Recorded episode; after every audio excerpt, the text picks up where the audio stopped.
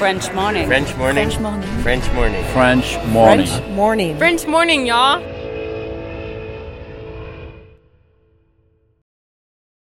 Cet épisode a reçu le soutien de la CFE.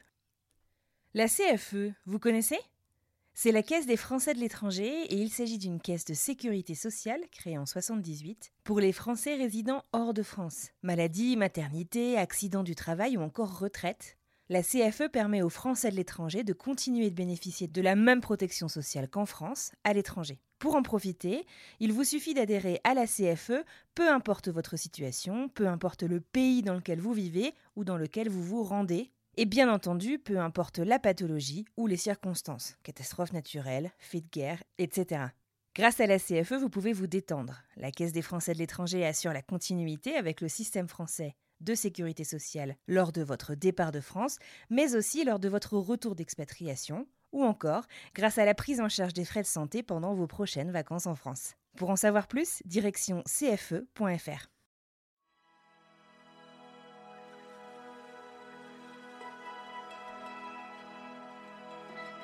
J'ai plus de maison. Ce sentiment de ne plus appartenir à rien. Tu sais, t'as des étiquettes sur tes valises avec ton nom, ton numéro de téléphone et tout, où tu habites.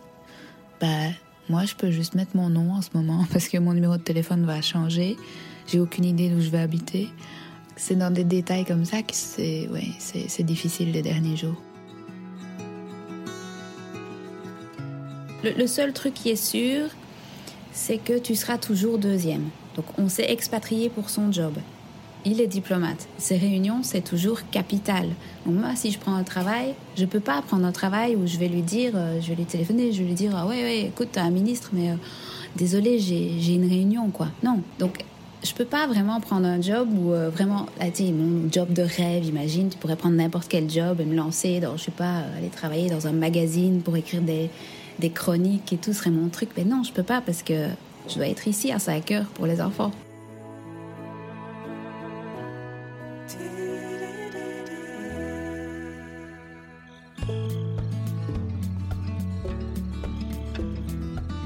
L'expatriation, on en parle dans French Expat depuis 2019.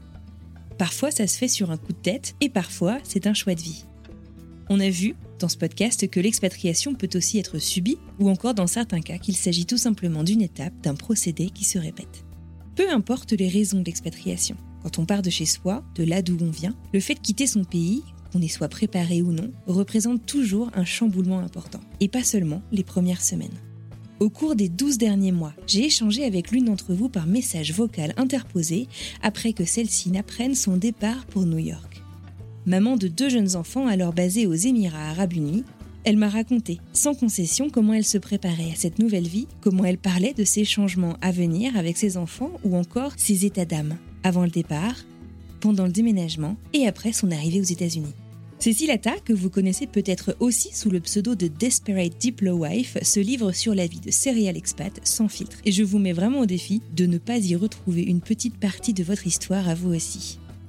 Et pour clore tout ceci, nous avons enregistré toutes les deux une conversation afin de faire le point quelques mois après son arrivée dans la ville qui ne dort jamais. Je suis Anne-Fleur Andrely, vous écoutez French Expat, un podcast de French Morning.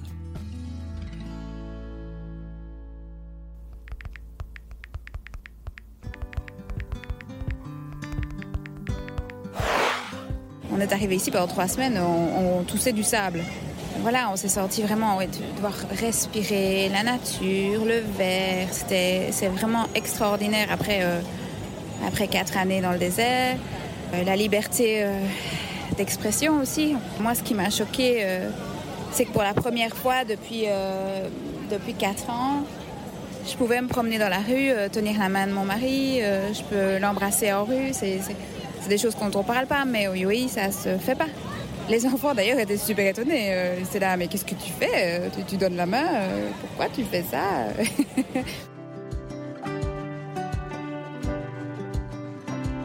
Je suis Cécile, je suis une maman de deux enfants euh, qui ont bien grandi depuis la dernière fois, qui ont donc 5 et 7 ans maintenant. Je suis la femme d'un diplomate belge toujours. Et maintenant, je, peux dire que je suis une série à l'expat, puisque maintenant, je ne suis plus un baby expat. Je suis passée un level, je suis level up. je suis, euh, oui, j'ai vécu euh, euh, au Moyen-Orient pendant quatre ans.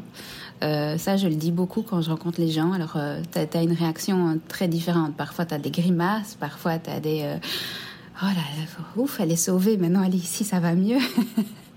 Et puis parfois, les gens sont intéressés, posent des questions. Voilà, c'est très, euh, c'est très varié, mais j'essaye d'insister sur ça. Je, parle rarement de ce que je fais euh, ou ce que je faisais comme métier, euh, même si ici ça ça vient plus dans les questions. Je remarque qu'à New York, les gens sont plus orientés, mais qu'est-ce que tu fais Tu vois, maintenant, il n'y a pas de pression. Ça peut très bien être qu'est-ce que tu fais je suis artiste ou je suis écrivain. Tu peux, tu peux dire ce que tu veux, les gens s'en foutent. En fait, ils sont contents pour toi. Donc voilà. Mon mari est devenu diplomate euh, en 2017 euh, et donc tous les quatre ans on doit euh, changer de poste, enfin tous les quatre ans maximum. Ça peut être moins, ça peut être voilà, il y, a, la règle et il y a tout ce qu'il y a sur le côté. et donc en théorie deux, on fait deux postes à l'étranger et puis on doit revenir trois ans en Belgique. donc le premier poste qu'on a eu, on a eu, on a, as une liste euh, avec des destinations. On a fait euh, notre choix. Et puis, en fonction de ça, bah, le, ministère nous a attribué un poste, donc Abu Dhabi. On est parti à Abu Dhabi 4 ans. Euh, et la dernière année d'Abu Dhabi, la nouvelle liste est sortie. on a refait une liste de choix. Et là, on nous a attribué New York. Et voilà, on, est, on a déménagé cet été à New York.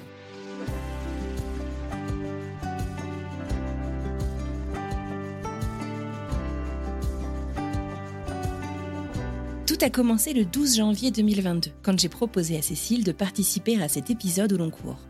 Et elle a commencé par poser quelques questions à ses enfants sur l'annonce qu'elle et son mari venaient de partager avec eux, c'est-à-dire qu'ils allaient quitter Abu Dhabi pour s'installer à New York six mois plus tard. Le 10 janvier 2022. Agnès et Jack, qu'est-ce que vous pensez du fait qu'on va aller habiter à New York. Moi j'aime bien parce qu'il y a un ice skate et il y a aussi des gros magasins, il y a des restaurants avec plus à manger qui sont plus bons qu'à Abu Dhabi. Et il y a plein de chocolat, euh, il y a des gros magasins de jouets. J'aime bien. Qu'est-ce que tu as pensé quand maman a dit on va aller à New York? J'étais trop joyeux, je voulais vraiment, vraiment jeter aller directement là dans l'avion. Mais je ne pouvais pas parce qu'on ne voyageait pas directement. Tu voudrais déjà y être Tu te souviens quand tu as quitté la Belgique? Non. Non? Quel âge j'avais?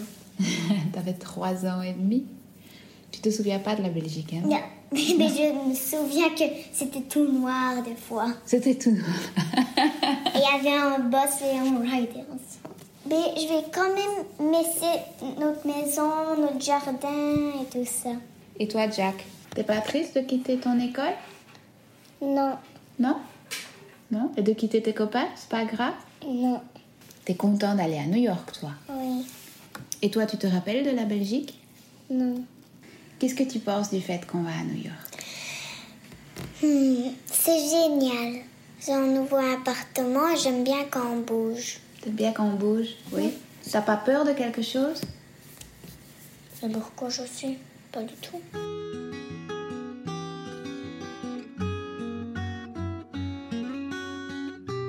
Alors le passage des Émirats à New York, c'est une sacrée transition.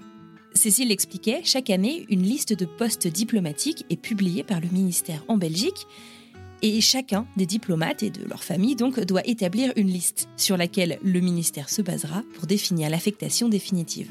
Comment est-ce que Cécile et sa famille ont choisi New York?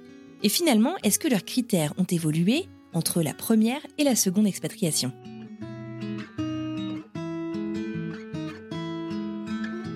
Il y a deux choses. D'abord, les listes ont évolué parce que pour son premier poste, on n'avait pas accès à la liste complète, forcément. Tu as un peu la liste euh, des restes.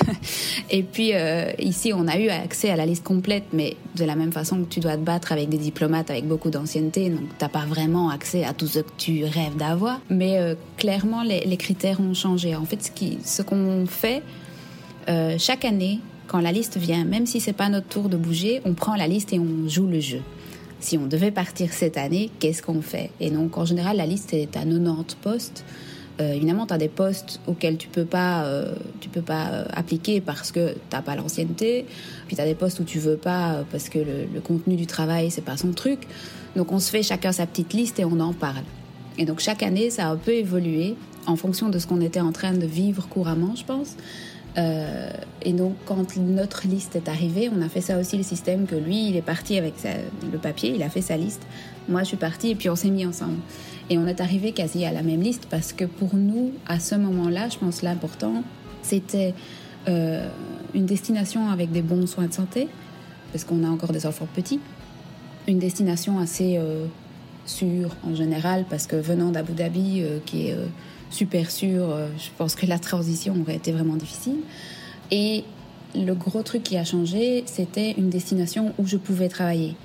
Parce qu'à Abu Dhabi, donc, il n'y avait pas d'accord bilatéral. Donc, quand tu es femme de diplomate, enfin partenaire de diplomate, pour pouvoir travailler, il faut que ton pays ait négocié avec le pays hôte un accord bilatéral qui dit, en gros, bah, quand vos diplomates viennent à Bruxelles, ils peuvent travailler, mais alors quand nos diplomates vont, euh, bah, leurs partenaires peuvent travailler, quand nos diplomates vont dans votre pays, leurs partenaires peuvent travailler.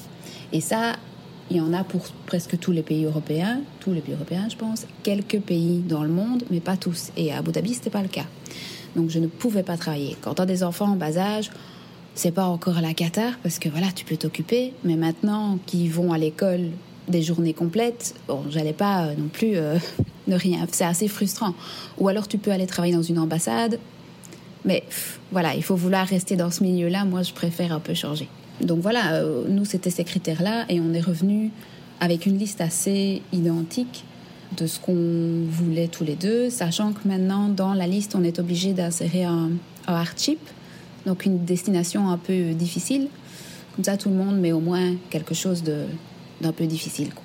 Qu'est-ce qui est considéré comme difficile, par exemple? Ça, ça, varie. Donc, en fait, euh, tous les pays sont classés de, de hardship 0 à 7 en fonction de bah, le, le, la distance avec Bruxelles, le temps, la sécurité, euh, les menaces en général. J'imagine que la situation géopolitique doit influer ça tous les ans aussi. Doivent, ça, voilà, ça, ça, change. Maintenant, voilà, les hardship 7, bah, c'est euh, Téhéran, euh, Kinshasa. C'est des postes vraiment difficile en tant que diplomate belge, mais aussi tu as des compensations. Si tu vas là, tu gagnes plus, tout bêtement, que si tu vas dans un, un hardship euh, un ou deux. Maintenant, tout n'est pas pris en compte non plus. Je me rappellerai toujours, notre ambassadeur disait euh, Abu Dhabi, c'est un hardship caché. Et je ne le voyais pas parce que c'était un hardship 2, donc c'est vraiment euh, facile. Et en fait, maintenant que j'habite ici, je me rends compte que oui, il y avait du hardship caché dans des petites choses comme euh, le fait que tu peux pas sortir six mois par an parce qu'il fait trop chaud. Tu sais, tu t'es sur place, tu t'en fous. Mais après, quand tu es dans un pays où tu peux sortir tout le temps dehors, bah, tu te rends compte, ah ouais, non, en fait, c'était, c'était dur. Ouais. Je trouve ça difficile de faire un choix parce que c'est pas comme, tu vois, euh, les expats qui, qui, Voilà, on te dit, c'est il euh, y a un poste à Miami, c'est oui ou non. Tu le prends ou tu le prends pas. Euh, nous, c'est voilà, il y a 90 postes. Là, tu sais que tu vas partir dans tous les cas, mais tu sais pas mais où. Tu sais pas où. Dans ta tête, tu dois t'imaginer vivre dans au moins 5, parce qu'on a fait une liste de 5 à 8 postes. Donc, tu dois te projeter sur tous les aspects. Donc, est-ce qu'il y a une école française euh, Comment est-ce qu'on va faire euh, pour aller à l'école Comment sont les logements Enfin, tu vois, le coût de la vie, des trucs basiques. Mais tu dois faire des petites recherches en deux semaines, surtout. Ouais, c'est costaud quand ouais, même. c'est costaud. Mais donc, c'est pour ça que quand tu as un bon réseau, bah, tu sais, tu sais qui contacter pour avoir les vraies infos. Et c'est pour ça que j'avais, j'ai travaillé pendant ces quatre ans-là à créer ce réseau pour avoir à chaque fois une personne de référence pour pouvoir lui téléphoner. Et j'ai fait ça, par exemple, pour New York. On n'avait jamais pensé mettre New York en un ou même sur la liste, sachant qu'on a des enfants qui sont encore petits. Et là, la liste était tellement faite qu'on ne savait pas ce qu'on allait mettre en un. Et je me suis dit, bon, je vais. Alors, j'ai contacté quelqu'un qui habite à New York. J'ai demandé comment ça se passe avec les enfants? Est-ce que tu envoies Comment c'est? J'ai fait des recherches sur les écoles. Et quand tu as des gens qui sont sur place et qui peuvent t'aider sur l'aspect pratique, tu te projettes déjà beaucoup mieux. Et donc, euh, ça t'aide.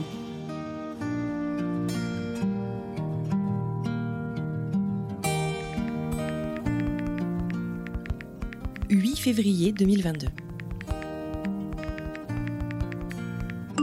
Salut Cécile, c'est moi. Écoute, j'espère que tu vas bien. Je viens un peu prendre de tes nouvelles et je me demandais comment est-ce que tu prépares tes enfants à tous ces changements.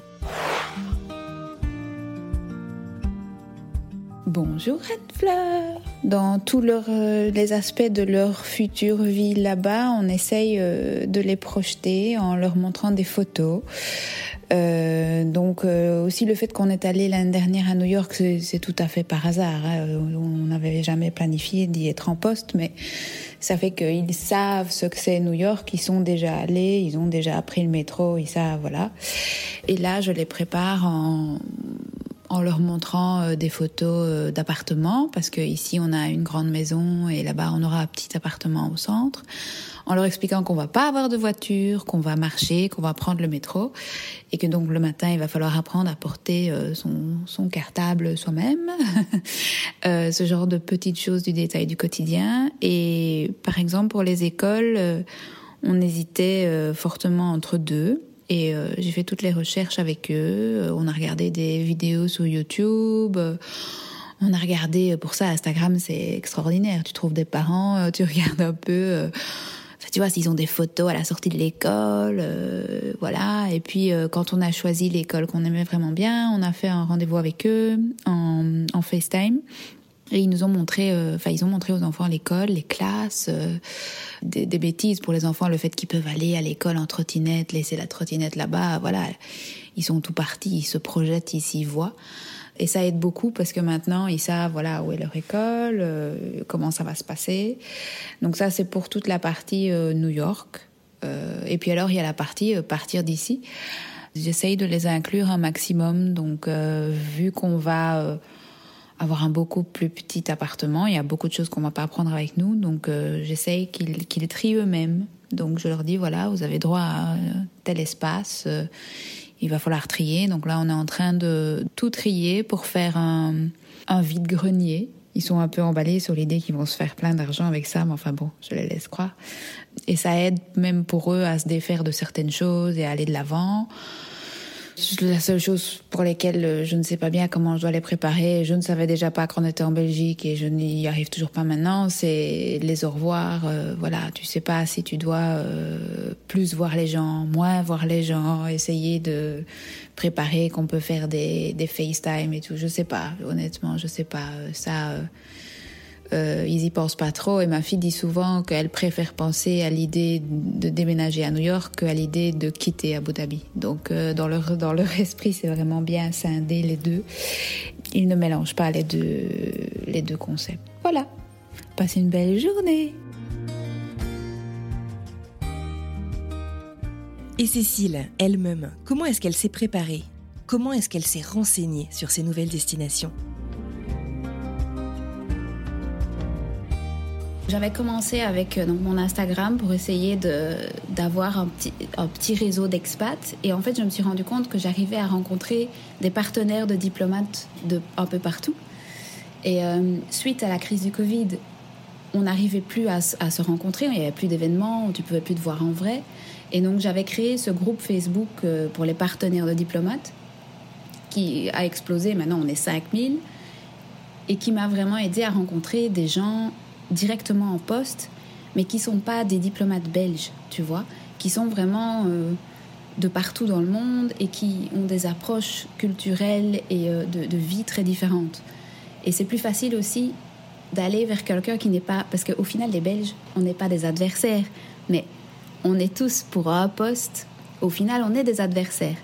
C'est tes collègues, mais aussi, euh, voilà, on, voilà, au final, on est tous dans le même truc. Donc c'est plus facile de poser des questions franches et honnêtes à euh, ma collègue euh, femme de, diplomate pakistanais ou tu vois c'est c'est plus facile d'être transparente sur des, des, aspects de ça. Et donc c'est vraiment les deux. J'essaye de pas tomber à 100% dans le milieu diplomatique parce que c'est pas toujours gay mais euh, j'ai la chance d'avoir un peu les deux. Et, voilà le réseau Instagram tu le sais, euh, les expats à l'étranger, euh, c'est ça change la vie. Moi, à Abu Dhabi, j'étais super seule au début. Ici, ça n'a rien à voir grâce à ça. Et d'ailleurs, parmi les, amitiés que tu t'es faites à Abu Dhabi, je crois qu'il y a une de tes grandes amies en fait que tu as rencontrée par le biais d'Instagram. Vous avez réussi à, passer en fait du digital à la vraie vie, si je Oui, je me rappelle à l'époque avoir dit à mon mari je vais aller boire un café avec une fille que j'ai rencontrée sur Internet. Et il m'a regardé vraiment. Est-ce que ça va aller? T'es folle ou quoi? Enfin, c'est quoi cette histoire C'était encore à l'époque où euh, c'était complètement dingue. Et puis ici, maintenant, il a l'habitude. Maintenant, je lui dis tout le temps, oh, je bois un café avec ma chat d'Instagram ou ma chat d'Instagram. Il a l'habitude. Et les enfants aussi. Les enfants sont là. On a rencontré des gens qui les connaissent, tu vois, et qui disent, je vous connais. Et donc Agnès est là, ah, tu suis maman sur Instagram? Ok. c'est devenu, mais au début, c'est vrai que c'est difficile. Au début, c'est. Euh, et puis tu cherches les hashtags. Je me rappelle à Abu Dhabi, je cherchais euh, hashtag Abu Dhabi Mom. Et on n'était pas beaucoup. on n'était pas beaucoup, mais c'est comme ça que tu te retrouves, quoi.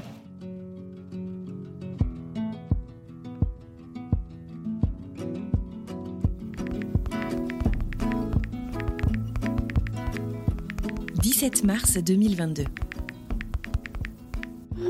Hello Anne-Fleur. Voilà, il nous reste euh, trois mois à Abu Dhabi maintenant. Euh, on est entre très occupés pour les préparatifs du départ, faire les visas, préparer le déménagement, etc. Et en même temps très occupés à vouloir profiter un maximum du pays. J'ai ma petite to-do list des choses à faire avant de partir.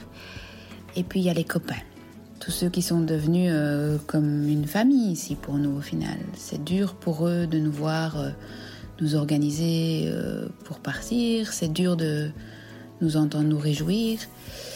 Et c'est dur aussi pour nous de se dire qu'il va falloir partir et les laisser. Autant quitter Abu Dhabi, on s'est fait une raison.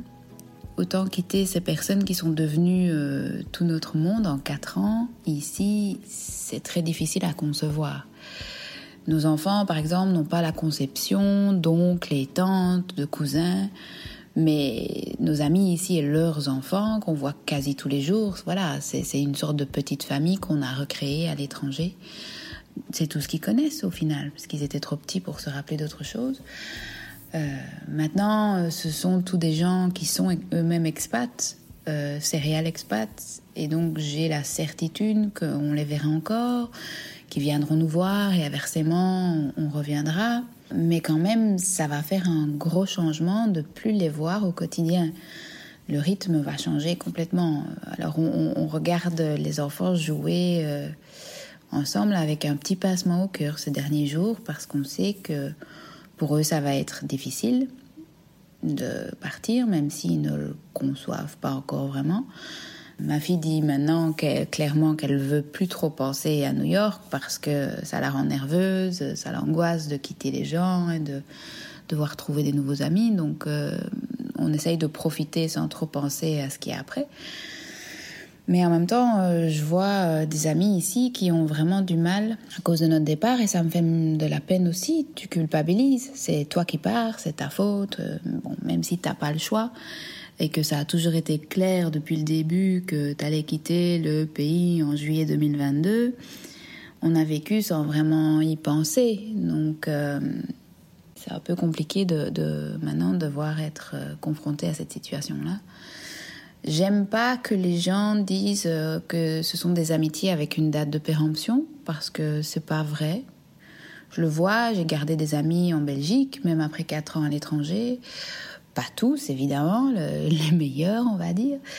Mais c'est clair qu'il va falloir gérer une transition, un changement d'une relation où on se voit tous les jours, on se dit tout, était au courant des, des, moindres faits et gestes euh, euh, l'un de l'autre, on planifie pas, au dernier moment, on se dit ah on va là, on fait ça, hop, on passe du temps ensemble, vers une relation où on se téléphone une fois de temps en temps et on doit planifier six mois à l'avance si on veut se voir.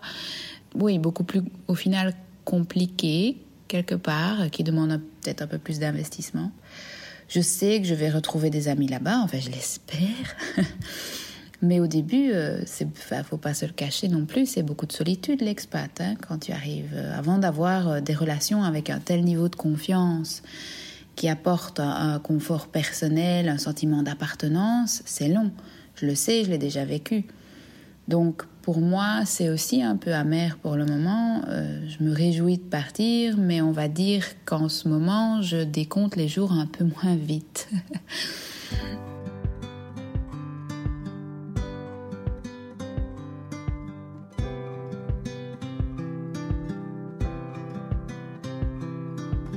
Tu disais aussi que donc euh, un de tes critères, euh, un de vos critères euh, pour cette deuxième expatriation, c'était bah, de pouvoir travailler. Avant de quitter la Belgique, donc il y a un peu plus de 4 ans, de mémoire, tu étais économiste, c'est ça? Ouais. Une autre vie? Complètement pendant que tu étais à Abu Dhabi, tu t'es euh, aussi finalement lancé dans d'autres euh, passions. C'est peut-être aussi ça, euh, une des, chances qu'offre l'expatriation, c'est que bah, on peut, puisqu'on ne peut pas travailler de manière rémunérée, bah, on peut se lancer peut-être dans des projets dans lesquels on, pour lesquels on n'a peut-être même pas la place finalement dans notre vie avant ça.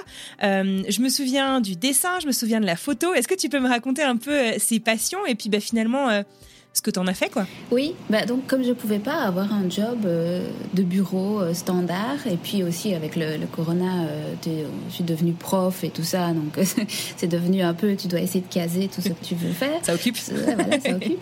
Tu développes, oui, tu as cette chance de, de, de, pouvoir faire tout ce que tu as envie, tout ce que tu aimes, et au final, au, au, fur et à mesure que tu rencontres des gens ou que tu que tu vois des choses qui t'inspirent, ben moi, oui, j'ai commencé à, d'abord, j'ai commencé à écrire, donc euh, j'ai ouvert un blog qui a fonctionné. Puis alors j'écrivais des articles pour, euh, pour certains magazines diplomatiques et tout ça. Et puis euh, j'ai découvert que je savais dessiner un peu du jour au lendemain. Et mais t'avais jamais fait ça de ta vie parce que t'as un sacrément joli goût. Merci, mais je n'ai jamais. Et donc ça c'est très stressant parce que déjà tu te dis que c'est arrivé du jour au lendemain, donc ça peut repartir du jour au lendemain. Et tu te dis que tu n'as, enfin tu le syndrome de l'imposteur, tu vois, c'est complètement de pourquoi est-ce que je ferais ça, voilà. Et donc les gens sont venus vers moi pour me demander des, des commissions, des machins. Je vois bien que tu fasses ça, tu fasses ça. Et au début, je disais non, non, non, non, non, non, je fais pas ça. Non, c'est pas moi, je fais pas ça. Et puis au final, oui, j'en ai pris. Tu nous as d'ailleurs euh, dessiné là au-dessus de mon bureau. J'ai euh, les cinq euh, filles de French Expat quand on était toutes les cinq à travailler sur le podcast. Tu nous avais fait un super. Oui, c'est vrai. mais c'est ça. Mais alors c'est très, c'est, oui, c'est très difficile de faire quelque chose. Enfin, moi, j'ai trouvé très difficile de faire quelque chose pour lequel j'avais pas de papier. Enfin, tu vois, économiste, j'ai un papier qui dit euh, je suis économiste. Et euh, on peut pas, on peut pas en douter. Euh, dessinatrice bah, ou artiste, les gens disent artiste. ça veut rien dire pour moi. J'ai pas fait l'école d'art. J'ai jamais été, jamais pris des cours. Les gens sont là, t'as pris des cours où? Moi, jamais pris des cours. Euh, donc gros complexe de l'imposteur en fait. Complètement, complètement. Et alors il y a plein de fois, je décide, j'ose pas montrer ce que je fais parce que je suis là. Euh, ah non non, les enfants sont là, c'est bien, maman, c'est bien. Mais je donc j'ai fait ça jusqu'au moment où on a déménagé. Quand on a déménagé, bah, l'année euh, est passée tellement vite que j'ai arrêté un peu. Donc je faisais ça, la photographie de famille, tout ça, tous des trucs très créatifs, l'écriture. Et je dois avouer que au bout des quatre ans, c'est certainement avec le Covid, j'étais usée, j'ai perdu la créativité quand tu es dans un état, c'est un état policier, euh, les Émirats. On va pas se le cacher, voilà, on le sait, c'est très sécurisé, mais c'est un état policier. La liberté d'expression est très limitée. Il n'y a pas de problème jusqu'au moment où il y a eu la pandémie. Ça a créé un stress et euh, c'est devenu permanent, qu'il y avait des contrôles, qu'il y avait euh, vraiment une, une, une, oppression sur la liberté d'expression. Tu pouvais plus écrire ce que tu voulais, même sur Instagram et tout. Tu recevais très vite des menaces j'ai eu peur. Moi, j'ai vraiment eu peur. J'ai vu, tu vois. Et des menaces de quoi En fait, le problème, c'est que les, les, lois sur la criminalité, euh, les cyber laws, tu vois, euh, sont tellement élevées que tu peux très vite dévier. Par exemple, tout bête truc, euh, tu as un WhatsApp groupe des mamans d'école par classe, je suppose tout le monde a ça. Et donc, tu as une maman qui dit Ah, la sortie piscine est annulée, pourquoi? Puis il y a une autre maman qui répond Ah ben, il s'est passé ça. Et puis alors, euh, bah il y a une, troisième maman qui va porter plainte contre la maman qui a dit il s'est passé ça parce que tu spread rumors, parce que tu répands des, des on-dit. Et ça, c'est illégal. Euh, ça, tu peux pas. Ça, ah tu, peux, tu peux pas critiquer quelqu'un sur une plateforme publique. Alors, au final, ça va jamais très loin. Mais c'est possible d'aller à la police et de porter plainte. C'est intimidant. Et c'est vrai quand même, quand on échangeait, toi, tu faisais très attention, je me souviens, parce que ta langue, j'ai l'impression, c'est délié dans nos échanges euh, sur WhatsApp une fois que, une fois que t'es parti, en fait. Euh, avant, tu me disais beaucoup à mi-mot, en fait, des choses qui, qui, se passaient, qui pouvaient peut-être un peu faire peur. Ouais, c'est incroyable. Je pensais pas que ça, ça touchait autant, en fait, du coup, dans le quotidien. Oui, mais ça te, surtout quand tu es créatif, en fait, parce que alors tu commences à douter. De, quand tu commences à te relire 15 fois pour dire est-ce que je ne, je, personne ne peut mal le prendre, ce n'est plus drôle. Ton texte, il n'est plus drôle, ton poste, il sert plus à rien, il est, il est sans, sans forme, sans il n'y a plus rien dedans. Et donc ça te casse petit à petit. Et c'est vrai que quand il y a eu, ben, en, janvier, on va pas se le cacher, quand il y a eu les attaques euh, outils euh, et qu'on pouvait pas en parler, qu'il y a eu une loi qui a été dite que on ne peut pas s'exprimer, on ne peut pas poster sur les réseaux sociaux sur ces attaques. J'ai vraiment senti comme euh, une oppression totale et euh, je me suis dit, ouais, non, je peux faire. Moi, moi je, pars du principe aussi que je, je, je montre la vie telle qu'elle est. J'essaye, en tout cas, de ne pas montrer que le positif. Euh, mais si alors tu peux plus parler de dès qu'il se passe un truc, comme bah, il y a une roquette qui est tombée dans le jardin, si tu peux plus parler de tout ça, ça, devient compliqué pour moi et ça m'a vraiment euh, frustrée. Et, à la fin, on devait, on devait vraiment partir pour ça. Et je l'ai vu ici. Ça a pris un peu du temps, mais alors la créativité est remontée quand je suis arrivée ici parce que même si tu sais pas dessiner, tu peux dire que tu es un artiste. tu vois? Et c'est ça qui est génial. C'est euh, tu n'as pas la pression au final.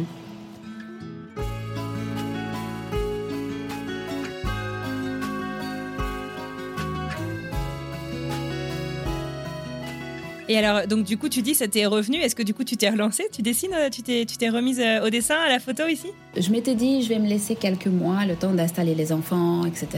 Euh, et aussi, je n'avais pas du tout pensé, je m'étais dit, oh, c'est les États-Unis, ça va aller vite, mes papiers euh, pour travailler, ils vont être là, comme ça. Ah ben non, non, non, pas du tout, ils sont toujours pas là. On est fin novembre, ils sont toujours pas là, mes papiers. Donc de toute façon, je me mets pas la pression parce que je peux pas travailler encore pour le moment.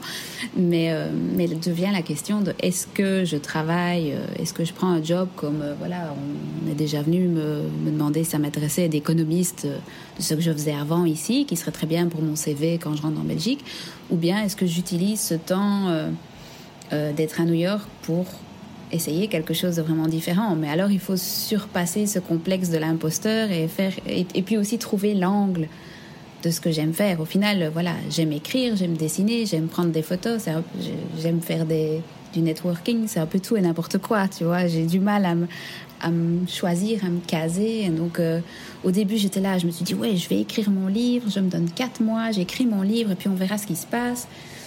Et puis maintenant, je sais plus. je change, je change un peu tout le temps la vie. Je sais même pas. On est dans une phase où je sais même pas ce que je vais faire. Donc. Euh.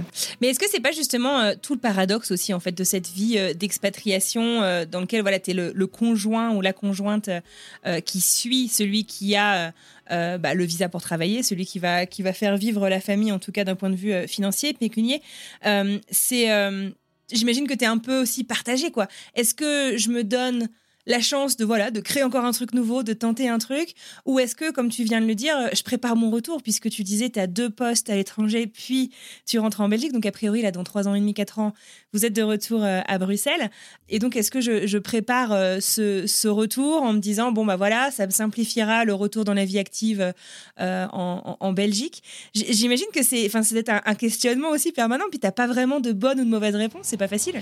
Non, c'est pas facile, surtout que tu sais que le, seul truc qui est sûr, c'est que tu seras toujours deuxième. Donc on s'est expatrié pour son job. Il est diplomate. Ces réunions, c'est toujours capital. Moi, si je prends un travail, je peux pas prendre un travail où je vais lui dire, euh, je vais lui téléphoner, je vais lui dire, ah ouais, ouais, écoute, t'as un ministre, mais euh, désolé, j'ai une réunion, quoi. Non, ça marche pas comme ça. On, est parti comme ça, on change pas les règles du jeu en cours de jeu.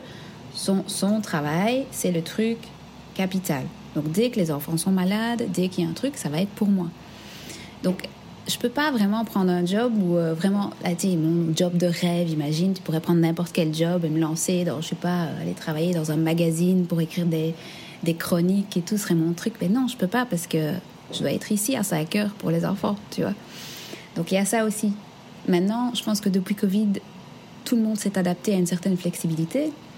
Euh, il y a quand même beaucoup plus de jobs où tu peux, que tu peux faire de chez toi. Euh, ils sont quand même beaucoup plus euh, dans les deux sens, attention, parce qu'ils sont ouverts à ce que tu partes à 5 heures, mais que tu puisses te reconnecter à 7 heures quand tes gamins dorment. donc voilà, c'est donnant-donnant. Mais donc il y a ça. Et puis comme tu dis, moi, c'est pas comme les autres expats d'ici où ils ont une vue, où on va rester ici jusqu'à ce qu'on en ait marre. Moi, je sais qu'en 2026, je dois retourner à Bruxelles. Je sais qu'en théorie, j'ai toujours un job qui m'attend là-bas au mois de juin. Euh, il faudra se réarranger. Ce sera encore un mouvement. Euh, oui, je sais que c'est, temporaire. Et, euh, donc, tu as cette chance de vivre à New York pendant juste un tout petit peu de temps. Qu'est-ce que tu en fais, quoi? Et ça, est-ce que tu profites? Il y a des gens qui... Je, je rencontre de tout. Je rencontre des gens qui me disent, oui, quand tu seras vieille et que tu regarderas sur ce moment-là, tu te diras j'ai profité, Et puis il y a des gens qui me disent même si tu, si tu vas travailler et que tu ne gagnes presque rien, tu gagneras professionnellement. Et alors tu écoutes tous les avis et tu t'y perds encore plus parce que tu sais pas, tu bah sais pas au final. Et donc euh, voilà. Et le temps passe vite, l'air de rien, parce que ça fait 3, 3 4 mois qu'on est là. Et donc euh, ça te met un peu la pression.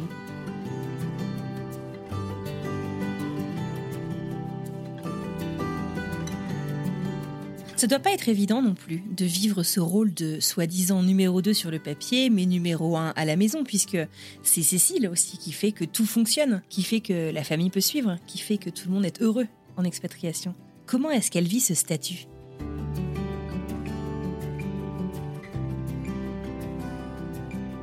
C'est dur, c'est dur. Mais surtout que moi, j'ai pas épousé un diplomate. On s'est mariés, on travaillait tous les deux, on était égales je crois que la seule différence, c'est que lui, il était déjà passionné, il savait ce qu'il voulait faire. Moi, j'ai toujours été un peu perdue. Donc, voilà. Euh, mais ça a changé en cours de route. Et oui, j'ai devenu femme de. Et je pense que c'est vrai qu'il y a toute cette, euh, discussion, tu vois, sur les réseaux, sur les trailing spouses, tu vois, ces, ces, gens caravanes qui suivent. Mais oui, comme tu dis, on, lui permet de faire son travail, et ça, je, suis sûre, il le sait, il le dit souvent de façon euh, euh, tout à fait euh, l'esprit l'esprit tranquille, parce qu'il sait que tout, tout est géré. Le déménagement, pareil, il n'a pas dû gérer grand-chose, parce que j'ai tout géré. Et ça, ça aide beaucoup. Maintenant, pour toi, en tant que, enfin, dans, dans ton amour propre, ça dépend vraiment de ta personnalité. Tu dois te trouver des choses à toi. Et je crois que autant moi, je m'en foutais un peu parce que je vois que lui, il fait le truc qu'il aime et que moi, je sais pas ce que j'aime et qu'au final, euh, j'aime bien ce que je fais maintenant. j'aime bien découvrir des gens, rencontrer des gens et voilà. Euh, mais quand même, quelque part, ça doit tiquer puisque j'ai créé mon Instagram sur ça, puisque mon Instagram, c'est Desperate Diplo Wife. Moi, ce qui me tique plus, c'est souvent les étiquettes que les gens te donnent. Les gens euh, en permanence en tout cas Abu Dhabi, me demandait euh, enfin, tu t'ennuies pas tu Qu'est-ce que tu fais euh Ici, ils me demandent moins à New York si je m'ennuie pas. Clairement, ils comprennent qu'eux, ils, ils aimeraient bien être là. Mais oui, c'est clair que les gens ont du mal et, ils veulent te mettre dans des boîtes particulières. Tu vois, ils veulent te mettre, oui, mais qu'est-ce que tu vas faire Et ça, ça c'est toujours, quand on était à Abu Dhabi, par exemple, ils demandaient tout le temps, qu'est-ce que tu, où, vous, allez après, aller après? Et on ne savait pas, on n'a jamais su. Et donc je réponds, je sais pas. Et pour eux, c'était, euh, la, fille, elle est calme, elle ne sait pas où elle va, elle n'a pas de projet, elle, a l'air de bien le prendre. Et je voyais dans leurs yeux, ils étaient perdus, alors que moi, cette incertitude, quelque part, me rassure. Et je me suis rendu compte qu'ici, j'ai pas du tout ça. Parce qu'en fait, ici, j'ai en vue, je sais ce qu'il y a après. Après, c'est Bruxelles. Et je trouve que quand tu sais ce qu'il y a après, arrive euh, l'anxiété. Parce que forcément, tu as peur enfin, tu anticipes tout ce qui peut se passer. Quand tu sais pas, quand tu, voilà, quand tu dis euh, ça peut être 90 destinations différentes, tu vas pas, tu vas pas aller t'emmerder à anticiper tous les plans négatifs. T'as pas d'anxiété que quand tu sais exactement ce qu'il y a après, pour moi, c'est le pire. Parce qu'alors, tout le temps, je me dis, oui, mais qu'est-ce que je vais faire après? Et qu'est-ce que je vais faire maintenant? Ah ouais, c'est paradoxal, tiens, j'aurais pas pensé. Oui, mais c'est logique en fait. mais je me suis rendu compte ça de maintenant. Et pour, pour les gens, c'est l'inverse. Les gens, ça les rassure de savoir où on va aller après. Et moi, je suis là maintenant. Mais Et donc, je, je, m'accroche à ce petit, tu vois, il y a une sous-règle comme ça qui dit, euh, c'est deux postes à l'étranger, donc deux fois quatre ans, et puis retourner en Belgique, ou dix ans à l'étranger. Donc, ce qui ferait qu'on aurait encore, tu vois, un petit deux ans. Et moi, je m'accroche à cette règle et je me dis, je te le dis, limite, je préférerais aller deux ans à Téhéran que rentrer à Bruxelles, tu vois. Euh, c'est ce côté, euh, oui, l'inconnu, l'inconnu me rassure. Parce que comme ça, je peux pas me faire des plans, je peux pas. Ah, t'es faite pour ça, hein Je crois. Oui, oui, oui, je suis peut-être un peu tordue en fait. Mais non, non, c'est super intéressant. Donc ouais, ne, ne pas savoir finalement a un côté beaucoup plus rassurant.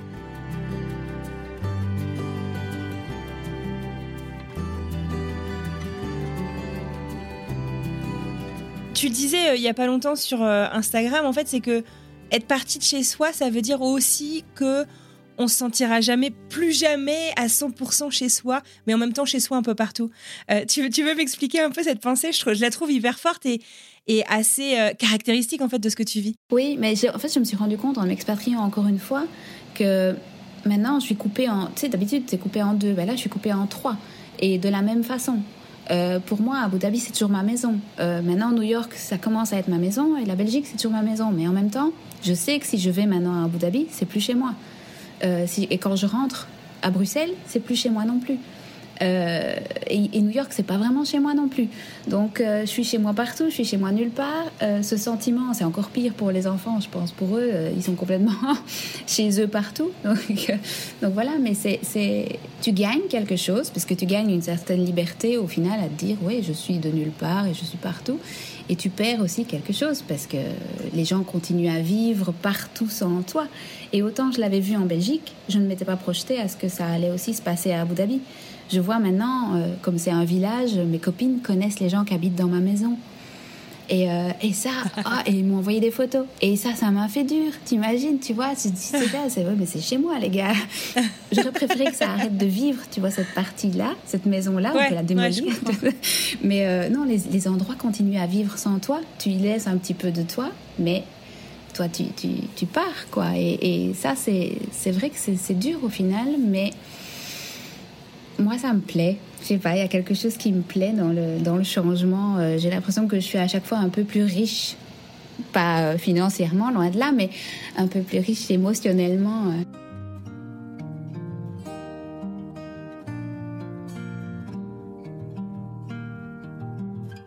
Et les enfants, alors comment est-ce qu'ils vivent euh, tout ça? Ils nous ont parlé euh, un petit peu là dans les messages audio qu'on s'est euh, échangés. C'était intéressant au moment où tu leur as annoncé le départ. Ils avaient conscience que ça allait arriver, en fait, que, que Abu Dhabi c'était pas pour la vie à ce moment-là, parce qu'ils sont arrivés tout jeunes. Jack, il était vraiment tout petit petit. Oui, Jack, il avait 12 mois quand on est arrivé à Abu Dhabi. Agnès en avait, avait 3 ans. Et Jack, d'ailleurs, il disait toujours, et ici, quand il est arrivé à l'école, il disait qu'il était émirati. tu vois, c'est mignon. Et donc le prof m'a contacté, il m'a dit Excusez-moi, il me semblait que vous étiez belge. Je dis ben, euh, Oui, mais lui, il est émirati. euh, donc, oui, eux, ils s'étaient, ils s'étaient pas du tout projetés. Euh, maintenant, on m'avait dit euh, Tu vas voir, plus ils sont petits, plus c'est facile. Et je crois que c'est vrai, mais je, il y a aussi une question de personnalité. Et pour ça, ils sont très différents. Agnès, elle est partie, elle a tourné la page. Euh, c'est fini. Elle, ne, elle regarde les photos, elle me dit j'ai oublié les prénoms. Elle le dit d'ailleurs. Hein, oui, c'est, parfois c'est effrayant parce que tu te dis voilà, elle, elle est très rationnelle comme ça et elle, et elle, dit maintenant et je sais bien New York c'est pour 4 ans et dans 4 ans on part. Euh, bon, elle est très euh, droite.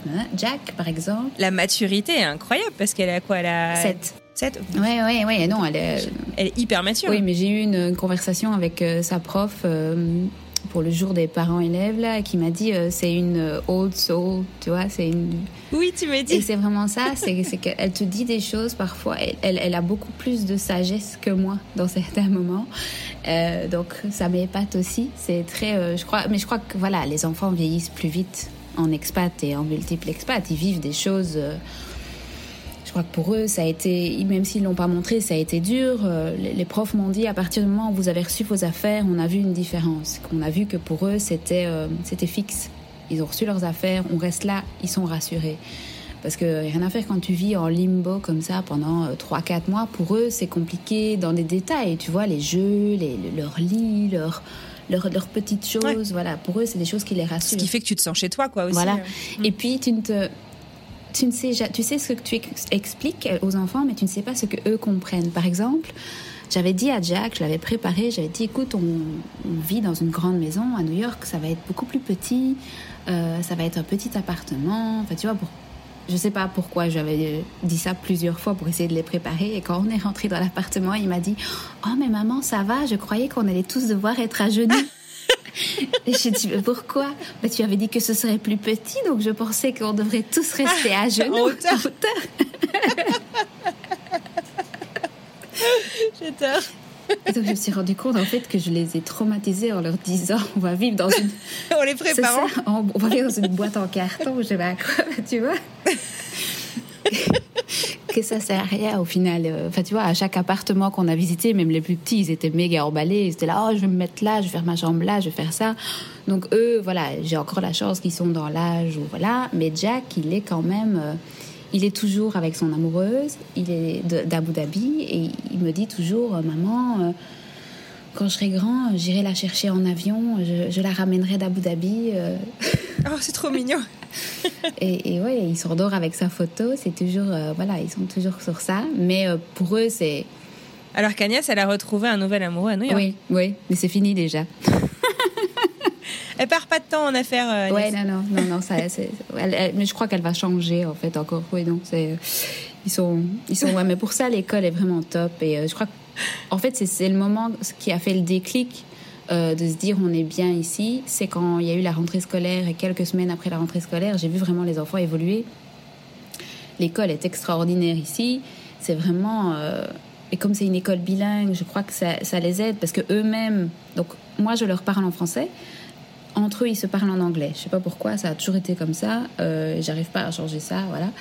Euh, et comme l'école est bilingue, bah, ça les rassure dans leur dans leur façon de réfléchir, tu vois. Il y a plein de phrases qui sont euh, à moitié en français, à moitié en anglais, mais tout le monde est comme ça. Et donc, euh, je crois que ça les rassure aussi un peu de, de vivre ça et, et... pas se sentir à part. Ouais, ouais, de voir la différence, de oui, c'est c'est pour ça, pour eux, c'est extraordinaire. Je vois la chance qu'ils ont de vivre ici petit, euh, c'est dingue. Euh, c'est ouais. J'envie, je, je, jalouse leur journée. Enfin, tu vois, ils ont des, des, cours de théâtre, ils voient les émotions, ils voient des choses que nous, euh, on n'a jamais appris à parler de ça quand on était petit. Et ouais, l'approche américaine aussi est quand même beaucoup plus sur la confiance en soi sur le je peux le faire et je vais conquérir le monde et je vais faire ça, je vais faire ça, que l'approche européenne c'était hop hop hop du calme.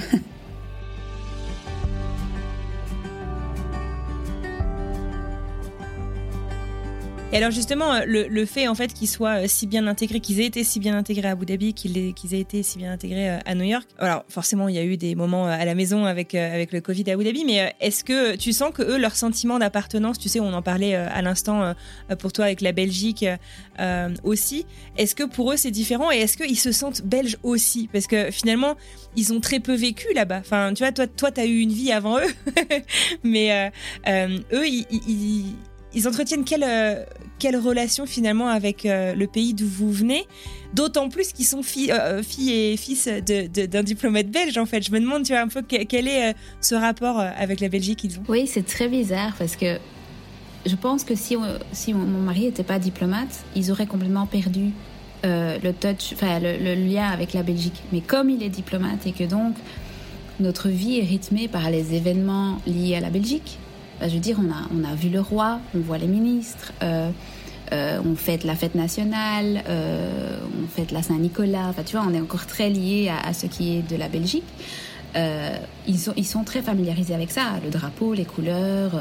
ils savent que c'est leur pays officiel. Donc maintenant, au début, c'était un peu bizarre quand on arrivé à New York, on, on te demande Where do you come from?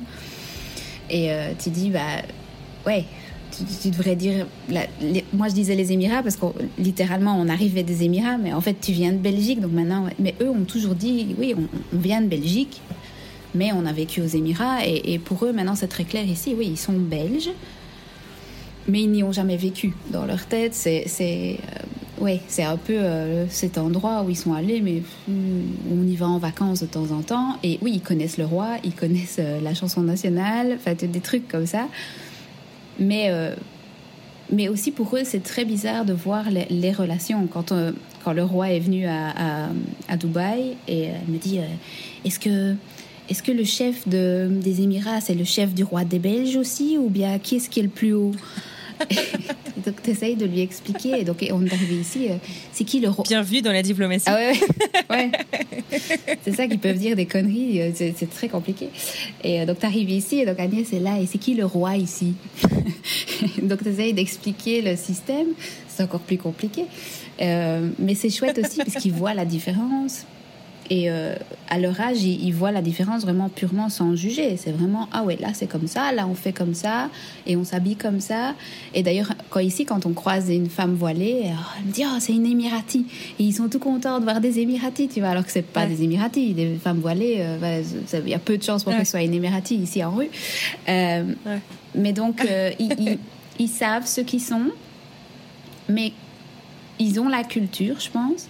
Mais voilà, il y a pratiquement, euh, oui, ils savent plus sur ce qu'on mange et les trucs formels que vraiment y être en Belgique.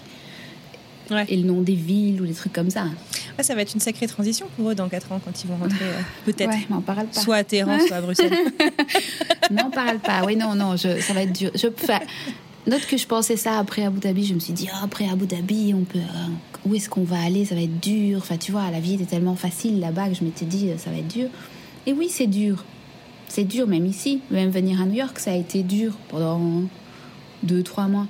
Mais au final, tu t'adaptes toujours. Et eux, je pense qu'ils s'adapteront. Le seul problème que pour le moment je vois, c'est euh, passer des écoles privé à une école publique, dans le sens où j'ai pas envie qu'il soit vu comme une bête curieuse qui a voyagé, qui n'a pas toujours été en Belgique, qui, ne, qui parle plus qu'une langue.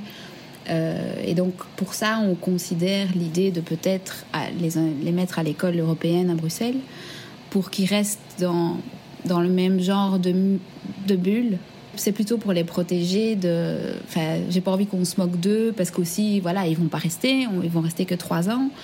Euh, c'est ça, c'est ce que je te dis, c'est l'anxiété. Alors là, je me projette déjà de, parce que je sais ce qui va se passer.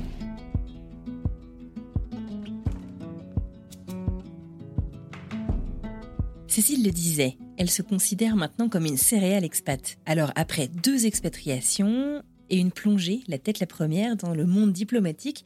Est-ce qu'il y a des conseils que Cécile pourrait prodiguer à d'autres époux ou épouses de diplomates qui s'apprêteraient à partir à l'étranger?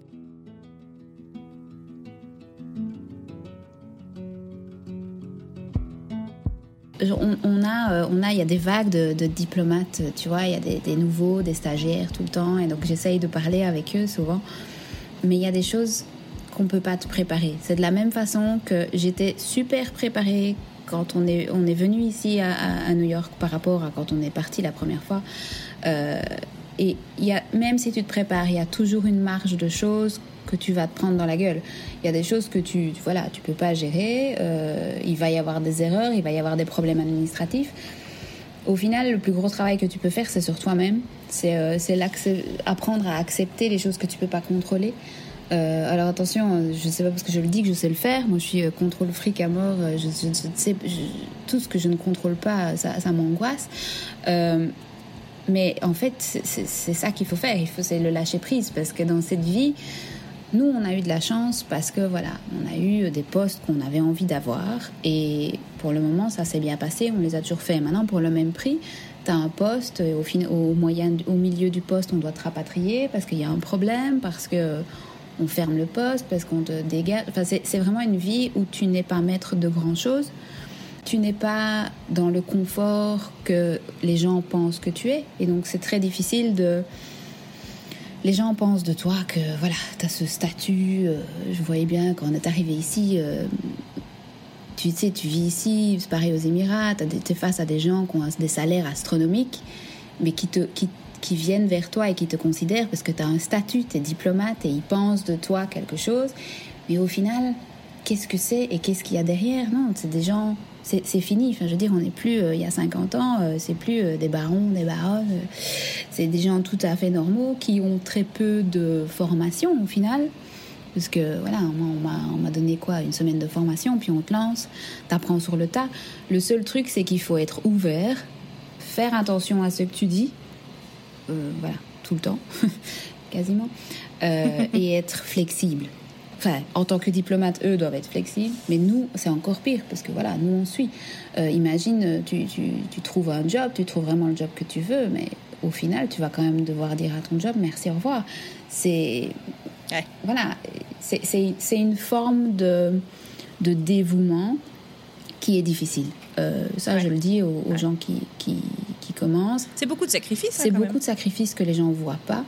Euh, tu sais, on peut pas. Tu sais, les gens rentrent à Noël. Ouais, non, on peut pas rentrer à Noël parce qu'il faut souvent qu'il y ait une permanence à l'ambassade. Parce que voilà, c'est oui, c'est une vie qui est pleine de sacrifices, mais c'est aussi une vie qui est pleine de petites choses que tu vis pas sinon.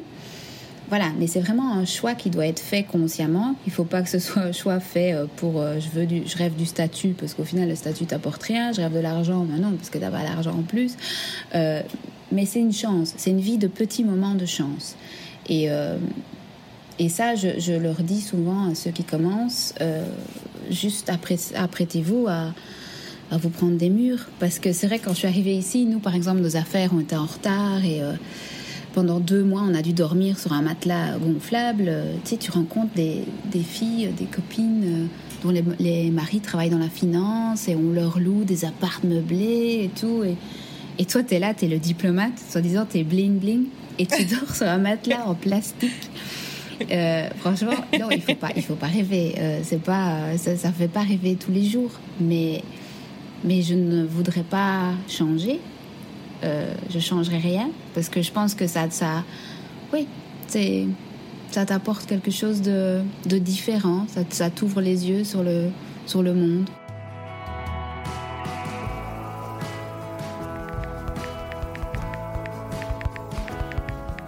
« 2 septembre 2022.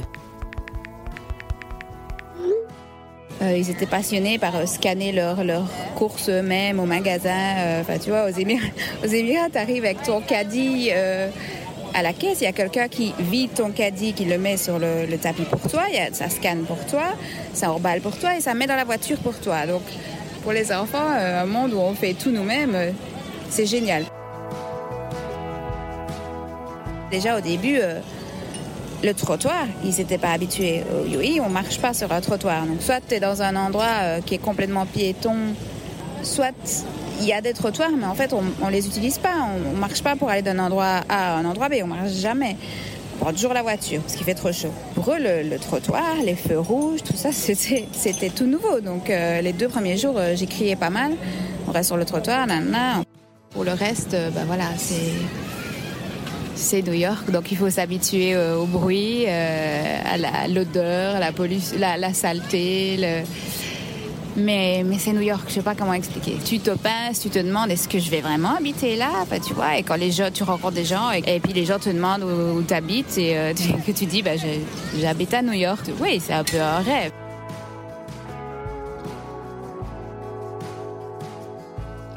Je sais pas si c'est euh, les Ferrero Rocher qui ont contribué aussi à beaucoup de clichés sur les ambassadeurs, les, diplomates, la vie de diplomate qui est faite que de cocktails, euh, de dorures, euh, de discussions. Je pense que c'est aussi parce qu'on ne peut montrer que ça. Je vois bien pas avec il y a eu Covid, etc. Donc ça va peu changer. Mais au début, la première année de mon Instagram, qu'est-ce que tu peux montrer de la vie vraiment d'un diplomate en poste?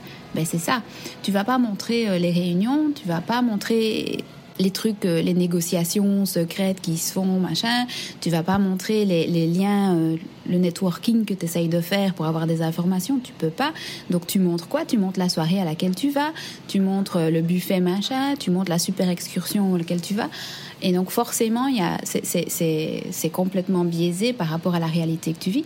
Et, c'est ça, je vois que eux, ils ont du mal, les diplomates, parce que maintenant, on est fort euh, sur les réseaux sociaux et le ministère veut que, tu sais, chaque diplomate développe son réseau social, euh, son Twitter, machin. et, et tu sais, mon mari est là, putain, mais un truc sur deux, tu peux pas le dire. Qu'est-ce qui compte Qu'est-ce que tu veux qu'on partage? Alors au final, on devient des clichés parce que ce qu'on peut partager, c'est juste cette fraction de Ferrero Rocher, quoi.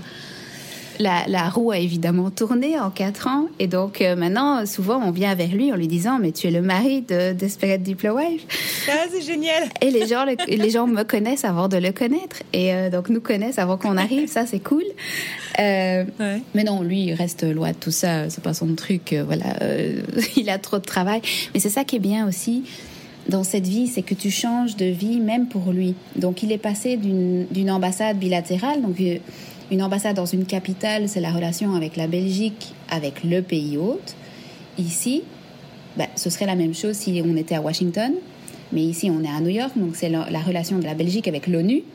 Et donc à l'ONU, moi je n'ai aucune mission de représentation comme j'avais aux Émirats. Aux Émirats, on était deux diplomates, j'avais tout le temps des, représentations, tu dois être là. Ici, je suis personne et ça me va très bien. On n'est quasi jamais invité à des réceptions. Quand lui, il est invité, c'est tout seul. Euh, donc moi, je n'ai pas du tout euh, ce côté, cette, oui, cette obligation de représentation. Je peux, j'ai, en plus, comme j'ai pas de voiture, c'est génial parce que je peux sortir sans plaque diplomatique, personne sait qui je suis. Euh, tu, tu, ouais, mais tu, ouais, c'est, drôle, mais à Abu Dhabi, tu as ça, tu as la voiture diplomatique, tu, tu ah, ouais. les gens savent qui t'es. Oui. Donc, euh, donc pour ça, euh, c'est une autre vie complètement. Quand tu vas d'un poste comme ça, un poste comme ici, pour lui aussi, je pense que ça a été très dur parce que ça, change de boulot. C'est le même poste, mais ça change complètement de boulot. Euh, tu fais pas du tout la même chose au quotidien. Euh, donc il faut se réinventer, mais ça peut être chouette aussi parce que c'est ça que je pense pour les jeunes quand ils se lancent dans une carrière comme ça. Tous les quatre ans, ton job va changer. Et, puis après, ça va encore changer, parce que quand tu passes à euh, plus haut, ambassadeur, bah, ça va encore changer. Mais c'est dur parce que tu dois te remettre en question. À chaque mm. fois, tu dois dire, ouais, les premiers mois, ouais, j'y connais rien. et tu galères. c'est ça. Avoir euh, l'humilité de, de, de, reprendre euh, tout ça.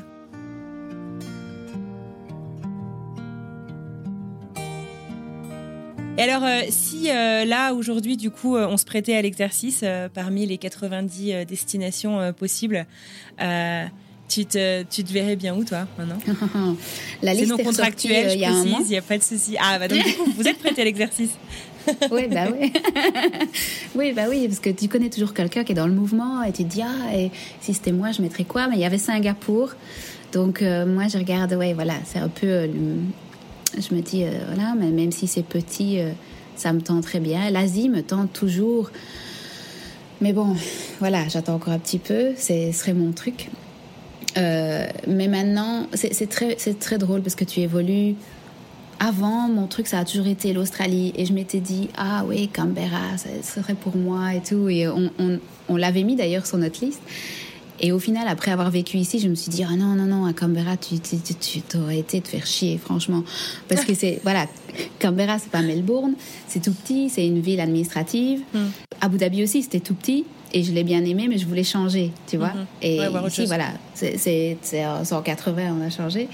Et donc, chaque année, tu, tu changes. Et, et au final, parfois, je me dis, ah, bah, c'est quoi l'Europe? Avant, j'étais anti-Europe. C'était non, le plus loin, le mieux. Et maintenant, je me dis, ah, pourquoi pas l'Europe finalement? Mais tu vois, un pays au soleil. Euh, euh, ouais, pourquoi pas l'Espagne Pourquoi pas la Grèce euh, Tu vois C'est quoi aussi qui te tente en Europe? La proximité, peut-être aussi de. Non, vraiment pas. Non? Vraiment pas. C'est c'est bien moi. moi, c'est. ouais, je pense qu'Agnès, elle est comme ça à cause de moi aussi. On est, on est un peu en mode c'est ça l'important. Si tu es, si bien avec toi-même et que tu es bien, même tout seul, quand tu vas boire un café tout seul, si tu es bien avec toi-même, tu es bien partout au final. Et, euh, et c'est ça, c'est le but ultime d'essayer d'arriver à être bien avec soi-même euh, pour, pour bien vivre ton expat, quoi. Mais euh, c'est pas évident. Je dis pas que j'y arrive tous les jours.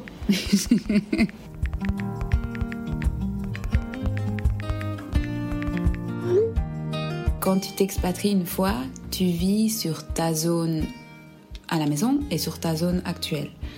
Euh, c'est compliqué, mais bon, tu arrives à gérer. Mais quand tu te re-expatries, et comme dans mon cas, c'est à chaque fois, c'est beaucoup plus loin, je vis sur trois zones horaires. Quand tu veux essayer de contacter les gens, bah, il y a 8 heures de décalage avec euh, Abu Dhabi, il y en a 6 euh, avec Bruxelles. c'est compliqué. Si les enfants après l'école veulent de parler à quelqu'un, c'est impossible, tout le monde dort. Faut le temps qu'on s'habitue et qu'on trouve ses repères, mais c'est vraiment difficile, je trouve, de garder contact avec tout le monde. C'est plus euh, la maison et l'expat, on a rajouté une dimension quoi.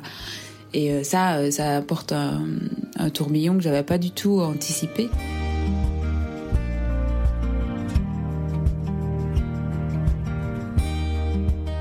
Et bah écoute, bravo en tout cas pour tout ce que tu fais. Et puis merci d'avoir euh, euh, mené cette expérience avec moi, de, suivre finalement euh votre seconde expatriation tout au long de l'année. C'était super chouette de vous suivre et puis bah, de découvrir finalement voilà les différentes étapes, les, que ce soit euh, de l'excitation, que ce soit de l'anxiété, que ce soit des beaucoup d'imprévus qu'il y a eu autour du déménagement. Euh, c'était, euh, enfin, ça rend finalement les choses assez réelles et je pense que, comme tu dis, en fait, ça lève un peu le, le rideau pour voir que voilà, on n'est pas que dans les réceptions Ferrero Rocher. oui, non, mais franchement, merci à toi parce que j'ai beaucoup aimé. je me suis pas réécoutée, mais je crois que c'est important d'avoir enregistré tous ces moments parce que ça devient flou. Je sais pas si c'est euh, un mécanisme de protection où ton cerveau euh, il, il, il, floute un peu ces parties où tu as eu dur. Euh, mais je me rends pas bien compte de tu vois tout ce, ce par quoi on est passé et, et, au final comme ça ça laisse une trace ça laisse un souvenir de de ça et, et les audios pour ça c'est chouette maintenant j'ai pris l'habitude d'enregistrer mes enfants parce que comme ça je me dis ah ouais on va se souvenir de de, ouais. de toutes les bêtises qu'ils racontent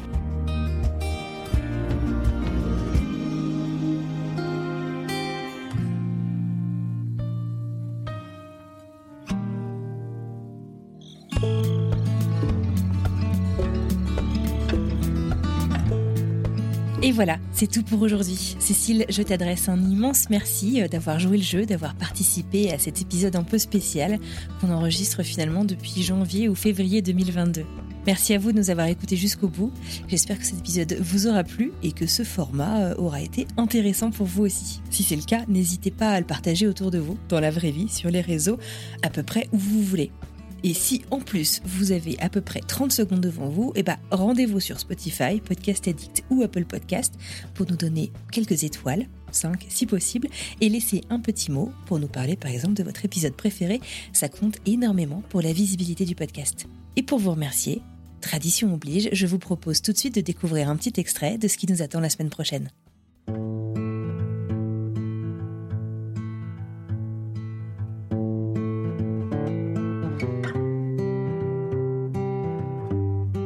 C'était oula, là, oh, t'es sûr, t'es sûr, mais là, nos enfants sont petits. Euh, enfin, c'était le moment aussi en même temps, parce que petit comme ça, c'était facile à, bouger. Et du coup, on a rappelé nos amis, euh, qui donc c'est un, un, jeune couple qui avait euh, qui était parti un an et demi, ouais, à peu près un an avant cette date-là, quand on s'est contacté. Et on s'est dit là, il faut parler sérieusement. Là, vous dites que c'est super, que c'est chouette et tout ça, mais attendez là. En trois mois, euh, on vend euh, la maison, les deux voitures, euh, tous les meubles qu'on pouvait, etc. Quand je, suis motivé, j'y vais. Hein. Il faut. On a fait un, exploit, un exploit, bien aidé par nos, parents et notre entourage, mais un exploit. On est parti, on avait tout vendu. Donc vraiment, on était, ouais, on était sûr de nous. C'était notre truc.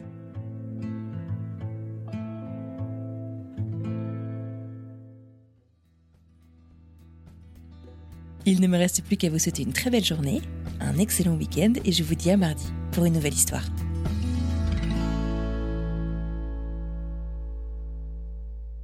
Mais euh... oh la vache, dramatique.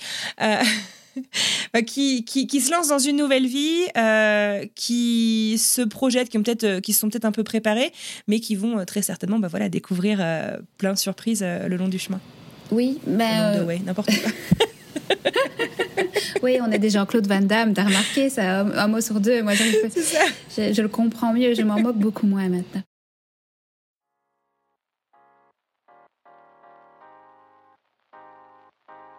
Vous venez d'écouter un podcast réalisé par moi-même, Anne-Fleur Andrely, mixé et habillé par Alice Krief et produit par French Morning. French Expat n'est pas le seul podcast de French Morning. Pour retrouver tous les podcasts du groupe, rendez-vous sur frenchmorning.com slash podcast. À bientôt!